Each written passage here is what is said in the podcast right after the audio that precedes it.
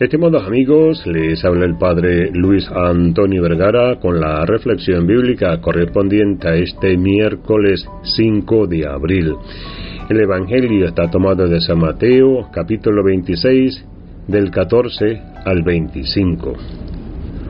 Hoy, en este miércoles santo, la palabra nos ubica, al igual que ayer, en la última cena ya sabiendo que Judas había decidido entregarlo por treinta monedas de plata.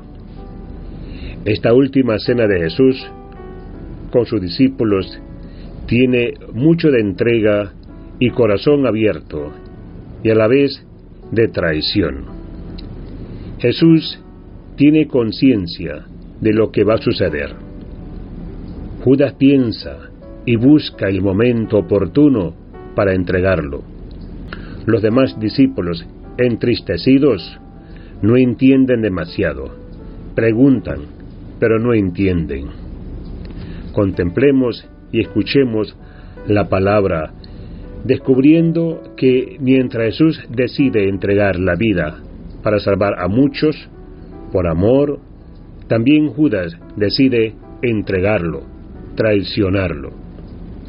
Me surgen muchas preguntas ante la palabra, ¿por qué Judas decide entregarlo? ¿Qué pasó en su corazón? ¿Qué fue gestando esa decisión en él? ¿Por qué Jesús, aún sabiéndolo, sigue adelante? Sin embargo, Jesús sigue adelante queriendo entregar la vida queriendo compartir la mesa con nosotros. Tenemos todavía la oportunidad de incluso con nuestras heridas y fragilidades, de mirar al Señor, de volver a Él, de dejarnos abrazar por su amor que salva y libera.